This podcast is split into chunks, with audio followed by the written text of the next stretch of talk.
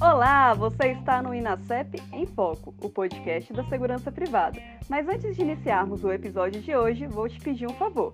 Se esse conteúdo fizer sentido para você, tira um print desse episódio e marca a gente no Instagram, @inacep_oficial. Queremos saber sua opinião e levar conteúdos de qualidade para o seu dia a dia. Fique agora com o conteúdo de hoje.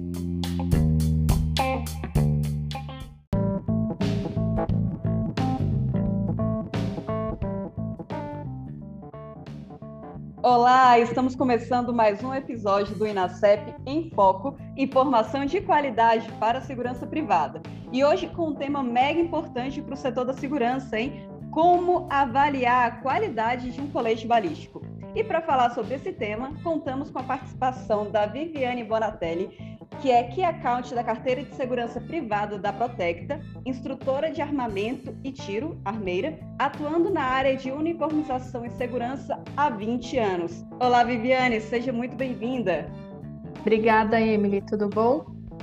Tudo ótimo. Agradecemos aí, Viviane, por poder participar com a gente aqui do podcast do INACEP e trazer né, dicas aí para avaliação do colete balístico para o setor da segurança privada.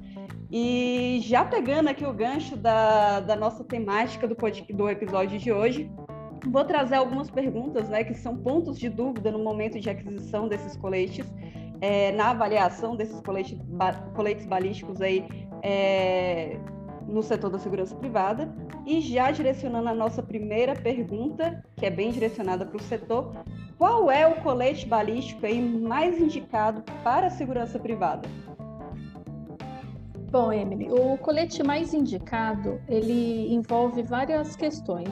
A partir do conforto, então o vigilante ele tem que se sentir confortável com o colete e o principal é o nível de proteção balística. Ele tem que estar no mínimo com o colete que suporte a arma que ele está portando. Show, Viviane. E existe também uma dúvida em relação à segurança privada e às forças policiais, né? Há uma diferença entre o colete balístico utilizado pela segurança privada e o colete utilizado pelas forças policiais? Olha, há sim a questão de, do padrão que eles usam. Normalmente as forças policiais elas usam um, o nível de proteção balística maior que a vigilância privada, né, que os vigilantes. Hoje nós temos aí as forças de segurança usam o nível 3A, que eles suportam um calibre maior, e as forças de segurança privada não. Mas assim, a questão da tecnologia que nós oferecemos é a mesma. Bacana. E no início você falou sobre estar confortável né, para o vigilante. Existe um tamanho ideal aí para compra, para aquisição do colete balístico, olhando pessoa por pessoa, vigilante por vigilante no caso, é, ou é um tamanho padrão? Olha, o tamanho, a modelagem do colete balístico, ela vai do P até o XG normalmente. É ideal que a compra seja feita de acordo com o tamanho real do vigilante. Hoje a gente vê algumas empresas que compram um tamanho padrão, um, médio ou G, e o vigilante tem que se encaixar com aquilo. Isso é ruim para ele, porque ele fica desconfortável. Ó, fica aí a dica então para os nossos ouvintes no momento de aquisição do colete balístico, dá uma olhadinha no tamanho aí para levar mais conforto também, né, para os colaboradores e ter uma melhor qualidade aí durante a, o serviço. E falando também ainda sobre esse colete balístico e sobre a usabilidade dele, quanto que pesa aí o colete balístico? É um peso padrão? Depende da marca? Como é que funciona isso, Viviane? Que varia aí o peso, normalmente é a tecnologia utilizada. Hoje a gente vê coletes com em torno de um quilo e meio. Hoje a gente já consegue ter esse peso. Há um tempo atrás o colete chegava a 2 quilos antigamente, graças à tecnologia, a gente tem uma facilidade agora um pouco maior, né? Porque ficar com colete balístico durante uma boa parte aí do tempo é realmente cansativo, então a tecnologia tem, tem ajudado bastante a diminuir esse peso e ser mais confortável para os usuários do colete balístico no, no seu dia a dia. Bacana. Sim. É porque ele influencia muito também depois em doenças, né?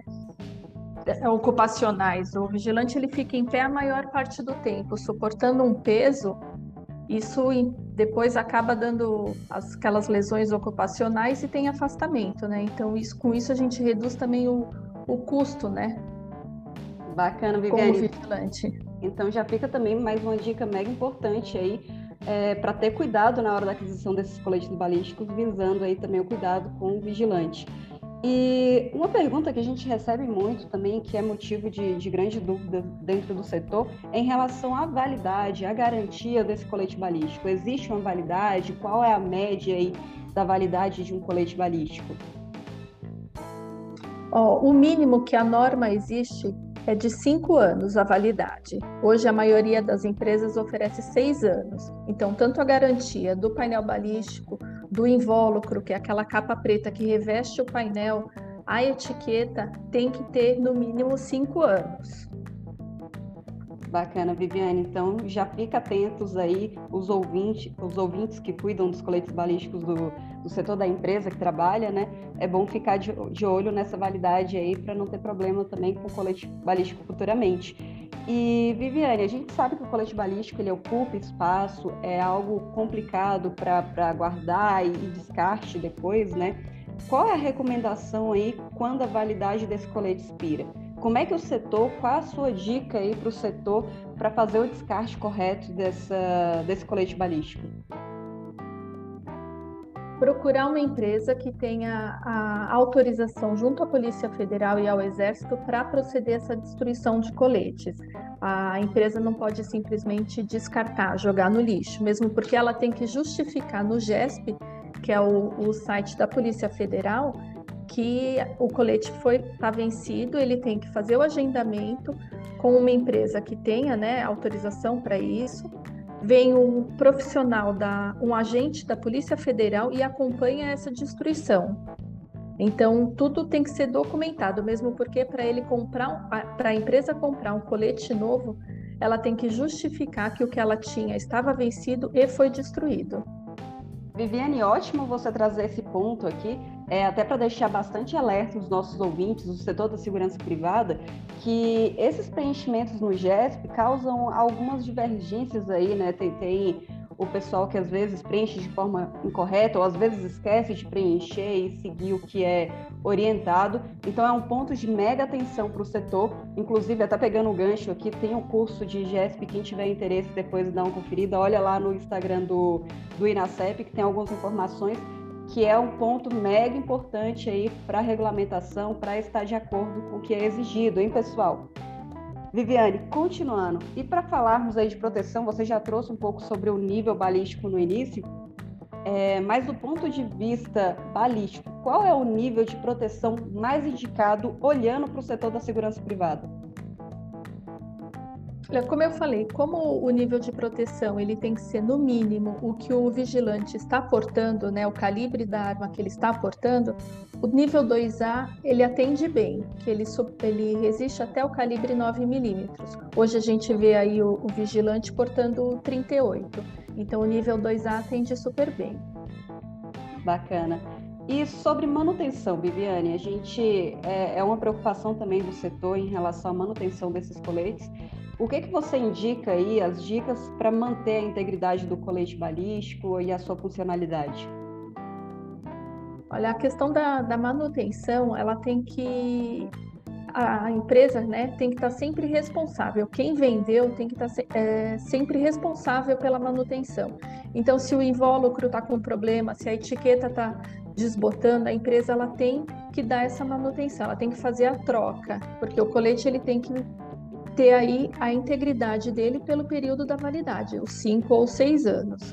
O importante é manter sempre em local arejado, nunca deixar os coletes empilhados um em cima do outro, se molhar, deixar em lugar arejado, ventilado, porque senão ele vai acabar perdendo a, a resistência por mau uso.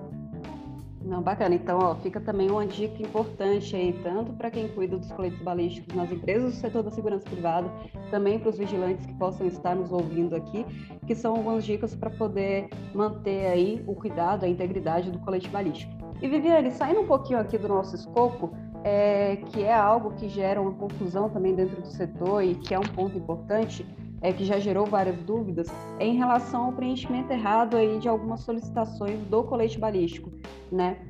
É, com as empresas do setor da segurança, como as empresas do setor de segurança, elas devem solicitar a aquisição desse colete balístico. Já é direto com a empresa que fornece esse colete ou não? Como é que funciona esse procedimento para solicitação do colete balístico?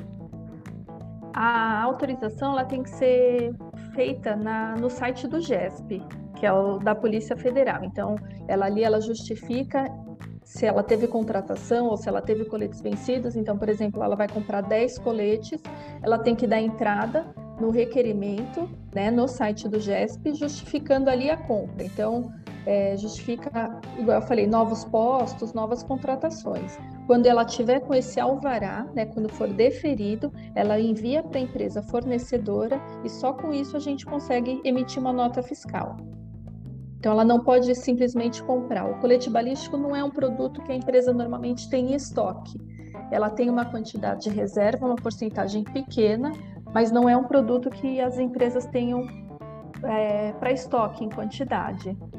Ponto importantíssimo, hein? Os ouvintes aí do Inacep em Foco para ficar de acordo, para poder fazer esse pedido de forma correta. E vale lembrar também é, que as empresas de segurança privada devem estar regular junto à Polícia Federal e devem ter autorização aí, como a Viviane bem trouxe, para aquisição desses coletes balísticos, tá?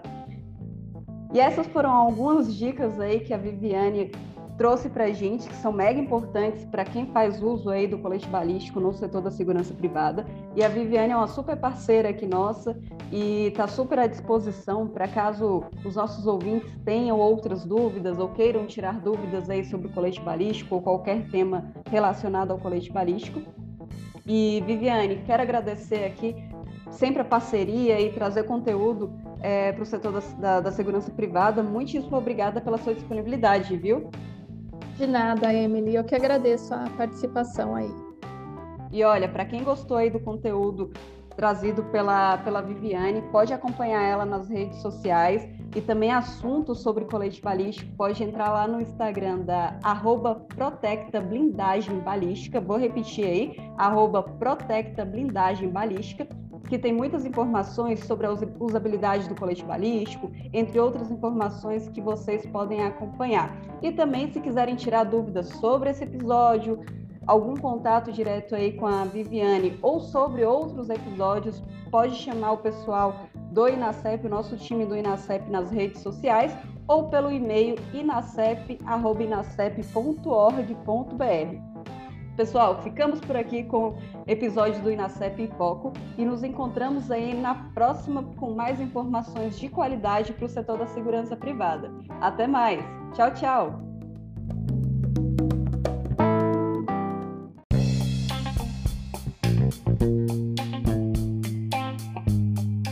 E esse foi o episódio de hoje do Inacep em Foco. Se o conteúdo gerou valor para você, deixe seu comentário nas nossas redes sociais. Ah, e não perca o nosso próximo episódio. Até mais!